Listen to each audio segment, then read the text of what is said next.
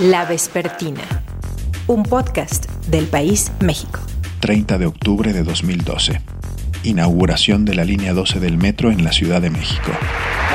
La palabra el ciudadano licenciado Marcelo Ebrard Casobón, jefe de gobierno del Distrito Federal.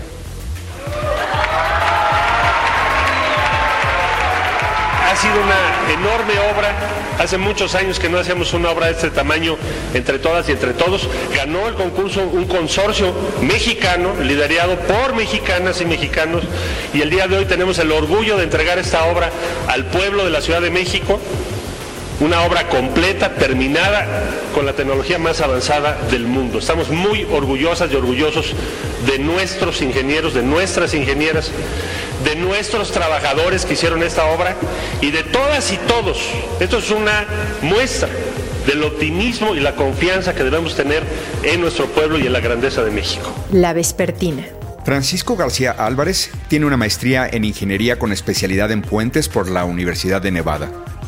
Con más de dos décadas de experiencia en estructuras como la de la línea 12 del metro que colapsó el lunes 3 de mayo por la noche, García Álvarez nos dice en la vespertina que el plazo razonable para tener un peritaje sobre lo que ocurrió en la estación Olivos del sistema colectivo es de 6 a 8 semanas. El también director de ingeniería en el despacho García Jarque Ingenieros señala lo que a partir de imágenes de Google le preocupa apunta hacia una costura de soldadura que se aprecia en fotografías disponibles en ese navegador, pero aclara que las causas de la tragedia que hasta el momento ha costado la vida a al menos 23 capitalinos pueden ser múltiples. ¿En qué debería fijarse la ciudadanía en términos de estructura de la línea 12? Soy Salvador Camarena, bienvenidos a La Vespertina, el podcast del país México. 11 de marzo de 2014. Joel Ortega, director del metro en ese momento. El sistema de transporte colectivo ha llegado a la conclusión de que no es posible mantener en estos momentos la operación del tramo elevado de la línea 12 hasta que no se haga una revisión exhaustiva y se hagan las correcciones y el mantenimiento mayor que esto implica. Otros datos, otras realidades. Eh, yo soy ingeniero civil, me dedico al diseño estructural, tengo una maestría en estructuras, en ingeniería sísmica, especializada en puentes en la Universidad de Reno, en Nevada. Eh, coloquialmente, después de la construcción del segundo piso, sabemos que existen traves, ballenas y todas estas cosas. Eso también es su especialidad. Básicamente son dos sistemas los que se utilizan. Uno es eh, concreto, columnas de concreto y traves de concreto que les llaman ballenas, que son unas traves que tienen una forma como de cajón eh, alargada y eh, para suelos eh, donde la capacidad del suelo no es muy favorable, se busca que estos elementos o estas traves pesen menos para darle menos esfuerzos al suelo y el acero pues cumple con esa característica, es menos pesado que, que, el concreto. Es más caro, ¿no? Porque el acero suele ser un poco más caro que el concreto, mm. pero cuando el peso es menor, eso implica que la cimentación que hay que utilizar es menor y ahí conlleva otro ahorro. Entonces, son dos sistemas muy, muy utilizados mundialmente, perfectamente bien eh, eh, factibles para este tipo de estructuras y que eh, dependiendo de una u otra configuración se escoge un sistema u otro. El día de ayer, a las 10.25 de la noche, ya todos vimos los videos que circulan en los medios de comunicación, en las redes, se ve cómo se vence, ya me dirá usted el término correcto, colapsa una estructura por donde pasa la línea 12 del metro. Por desgracia hay decenas de fallecidos, decenas de heridos. ¿Qué es lo primero que usted, maestro, ve en ese percance? ¿Qué es su primer lectura? Lo que más me llama la atención es que cuando sale el primer video de las cámaras del CEL 5, eh, se aprecia con, con todos los limitantes que el video aporta, ¿no? La, que la viga falla al centro, al centro del claro. Entonces, creo que es muy temprano para dar un pronóstico en lo absoluto. Evidentemente creo que el Instituto de Seguridad de las Construcciones, junto seguramente con el Colegio de Ingenieros Civiles de México, conformarán una comisión que estudiará eh, eh, las razones de este colapso no solamente para deslindar responsabilidades, sino para arreglar el resto de la, del metro, ¿no? Este, eh, buscar cuál es, cuál es el origen de la falla y subsanar pues esta línea tan importante que comunica el, el oriente de la Ciudad de México con el, con el centro. Entonces, aparentemente, eh, pues yo puedo pues evidentemente por nuestra deformación profesional, pues desde las diez y media de la noche estamos pensando las posibles fallas y qué pudo haber pasado y dónde pudo haber estado el error o, cuáles son las posibles fallas. Creo que hay muchos factores, es muy prematuro para hacer un juicio ahorita de, de valor. No tengo la información, lo que tengo es lo que ustedes han visto, fotografías y los videos, ¿no? Eh, seguramente eh, podremos tener acceso a un poco más de información en el futuro, pero pues no han pasado ni 10 horas del percance, ¿no?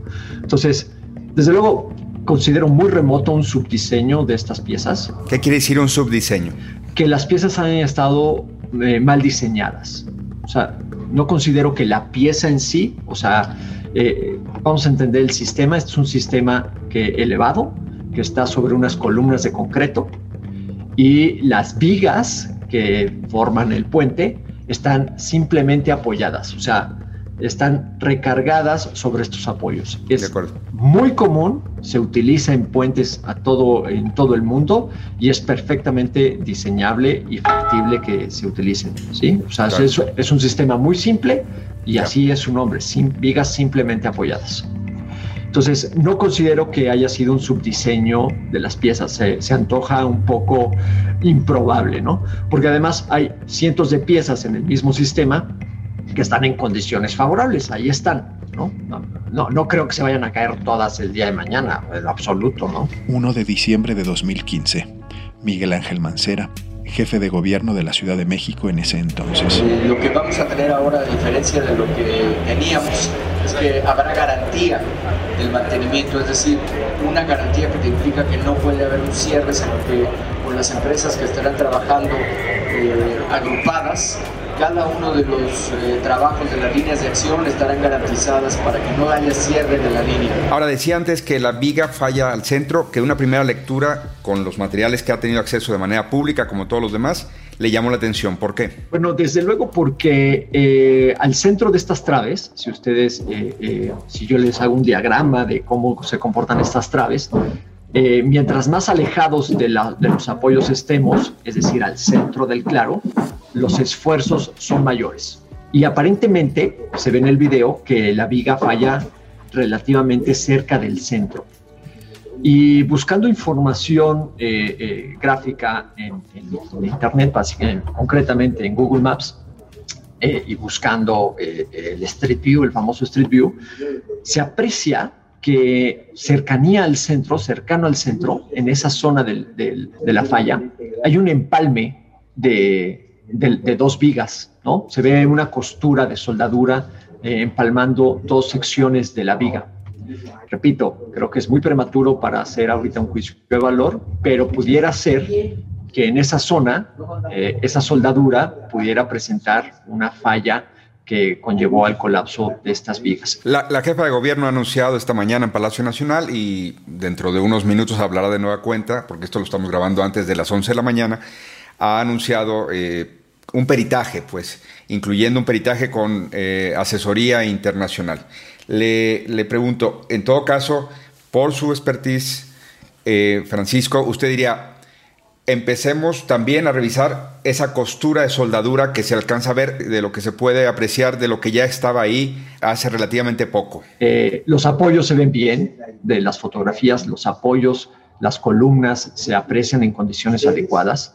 Tampoco creo que debemos descartar un tema de mantenimiento, pero pues, el metro tiene apenas nueve años, entonces un tema de mantenimiento tampoco lo veo probable. Desde luego el sismo del 2017, aunque no considero que este sismo haya afectado a las vigas, porque por el sistema de este metro elevado, los que se llevan la mayor parte de la carga sísmica son las columnas, son las que resisten toda la fuerza horizontal. Las vigas no tienen tanta injerencia en la resistencia a las fuerzas horizontales. Entonces, tampoco creo que el sismo del 2017 haya sido un factor que haya eh, mermado la capacidad de las, de las vigas. Es una obra de magnitud muy grande, ¿no? Hay muchísimas soldaduras que se pudieron haber que, o que se hicieron tanto en campo como en taller, eh, y no se inspeccionan todas.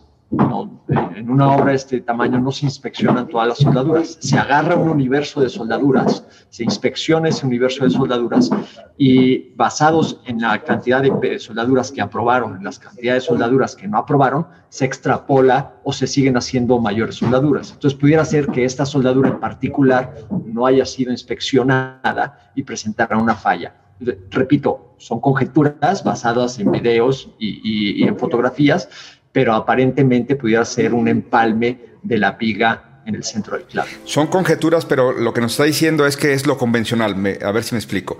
La jefa de gobierno dijo hoy, los colegas le preguntaban ahí en la mañanera, que si se había revisado esa, esa, estructura recientemente, concretamente de la que se colapsó. Y ella decía que hay una revisión relativamente eh, reciente, pero cuando usted nos dice es, las revisiones suelen ser se eligen al azar o con un método, se eligen una serie de puntos, porque sería prácticamente imposible estar revisando trave por trave, columna por columna. Este, ¿Lo dije bien? Es correcto, es correcto. Sin embargo, eh, eso es en la etapa constructiva. Si ya se empiezan a detectar problemas como los tuvo la línea 12 y hay un peritaje ¿no? De un tramo o de un segmento o de lo que fuera, si eh, a lo mejor sí hicieron inspecciones de soldadura. A lo mejor no particularmente de este, de este segmento. Tengo entendido que sí hay una zona alrededor de la zona del colapso, cercana a la zona del colapso, que fue intervenida después del sismo del 2017, pero no quiere decir que este tramo en particular haya sido investigado. ¿Usted ha visto algo que eh, le preocupe o le sea revelador o diría que el peritaje tiene que darnos respuestas? No, no he visto nada de lo que ha estado circulando en, internet, en las diferentes páginas de los periódicos, en las fotografías que están circulando en redes sociales. Algo que eh, desde mi punto de vista profesional y mi experiencia profesional me, me, prenda un foco rojo con respecto a la estructuración o al sistema utilizado o a la calidad de la construcción del metro en la línea 12 no lo considero así. Creo que esto es un caso muy particular de probablemente la suma de una serie de eventos eh, desafortunados que conllevaron desafortunadamente pues al colapso de estas vigas y a la pérdida de estas vidas humanas. ¿Usted qué esperaría como tiempo razonable para tener un peritaje preliminar o inicial para empezar a saber qué pasó, qué, es lo que la ciudadanía debería esperar, porque la jefa de gobierno, pues eso nos planteaba, que no hay que especular antes de tener un peritaje. ¿Cuál sería un tiempo razonable para tenerlo? Eh, creo que un tiempo razonable para poder tener un dictamen eh, certero, veraz, eh, bien estudiado, con acceso a la información. O sea, si, si a los peritos le dieran toda la información ahorita, yo creo que eh, seis semanas, ocho semanas pudiera ser un tiempo razonable. Finalmente, eh, permítame preguntarle esto. Es sabido que la línea 12 tuvo muchos problemas eh, y una gran discusión política y técnica con respecto a su diseño, a su ejecución, pero usted, que es especialista en la materia de diseño estructural, ¿Hubo alguna polémica sobre eso? Es decir, me acuerdo que había un asunto sobre el rodamiento, sobre que si se generaban ondas en las, en las vías y por un desajusto entre las ruedas y lo que, lo que terminaron siendo los, los rieles. Pues estoy diciendo de memoria aquellas polémicas en 2013, 2014. Pero usted, seguramente como especialista, detectó para su campo algo que quizá le llamó la atención. ¿Había algo que se supiera de esta línea, de la línea 12, a nivel estructural que fuera preocupante, relevante, que fuera referencia para mal? No, no, no tengo eh, en mi memoria o, en mi conocimiento nada del tema estructural de la línea 12 del metro. ¿Tiene atrás eh, una imagen del terremoto del 85? Ah, sí, es correcto. Ah, atrás a mi derecha está el edificio que estaba en la calle Zacatecas de Orizaba y pues es un recordatorio de lo que eh, las faltas de concentración o las, premuras de tiempo nos pueden ocasionar si no ponemos atención a las cosas que hacemos todos los días.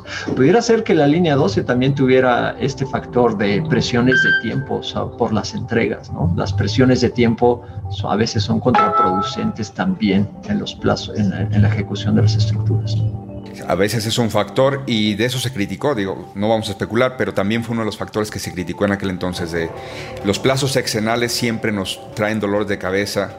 Eh, las presiones para inaugurar antes de irse de unos, de otros, de quien sea. Aquí tiene que haber un peritaje y nosotros le agradecemos mucho esta conversación para la vespertina, para que podamos tener más elementos como ciudadanos y eh, saber qué pedirle al peritaje que van a hacer, las autoridades van a mandar a hacer también a instancias internacionales, según han informado la mañana de este martes 4 de mayo. Gracias, Francisco, de verdad, por esta conversación. con todo gusto eh, y esperemos que el peritaje en, en, el futuro, poderlo interpretar y saber exactamente qué fue lo que pasó, no solamente para deslindar responsabilidades, sino para arreglar el resto eh, o poner acciones al resto de la línea 12, que repito, creo que es fundamental para la comunicación del Oriente del Valle Gracias, Francisco. Con todo gusto, gracias, buen día, hasta luego. Esto fue La Vespertina, podcast del País México. En la producción, Omar Morales. En los micrófonos, Salvador Camarena. Hasta la próxima. 3 de mayo de 2021. Claudia Sheinbaum, jefa de gobierno de la Ciudad de México. Eh, lo que ocurrió fue el vencimiento de una trave en el momento en que iba pasando un convoy, un tren. Eh, por supuesto se van a hacer todas las investigaciones hasta saber realmente cuáles son las causas y por el momento lo que estamos dedicados es a la atención eh, de las personas que han sido trasladadas a hospitales y si me permiten regresamos al puesto de mando y con gusto los, les seguiremos informando. La Vespertina, un podcast del País México.